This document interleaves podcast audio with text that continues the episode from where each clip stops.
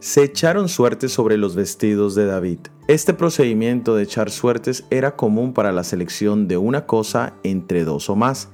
Este método fue utilizado en la antigüedad por los paganos, por los hebreos y cristianos durante los tiempos bíblicos.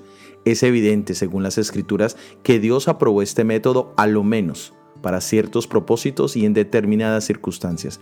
Pero en el caso de David, era una profecía para la vida del Mesías. En el Evangelio de San Juan capítulo 19 versículo 23 al 24 nos dice, Cuando los soldados hubieron crucificado a Jesús, tomaron sus vestidos e hicieron cuatro partes, uno para cada soldado. Tomaron también su túnica, el cual era sin costura, de un solo tejido de arriba abajo.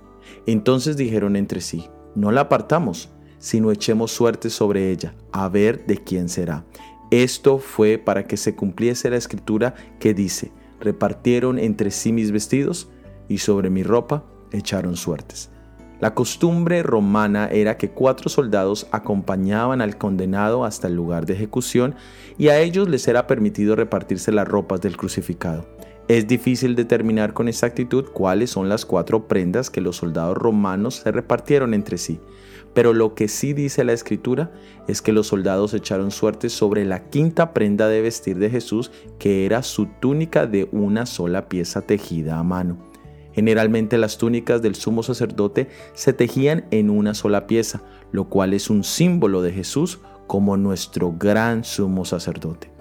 Este fue el único detalle dejado a la suerte, porque el resto del plan de salvación estaba garantizado por aquel que no puede mentir. Soy Óscar Oviedo y este es el devocional Jesús en 365 días.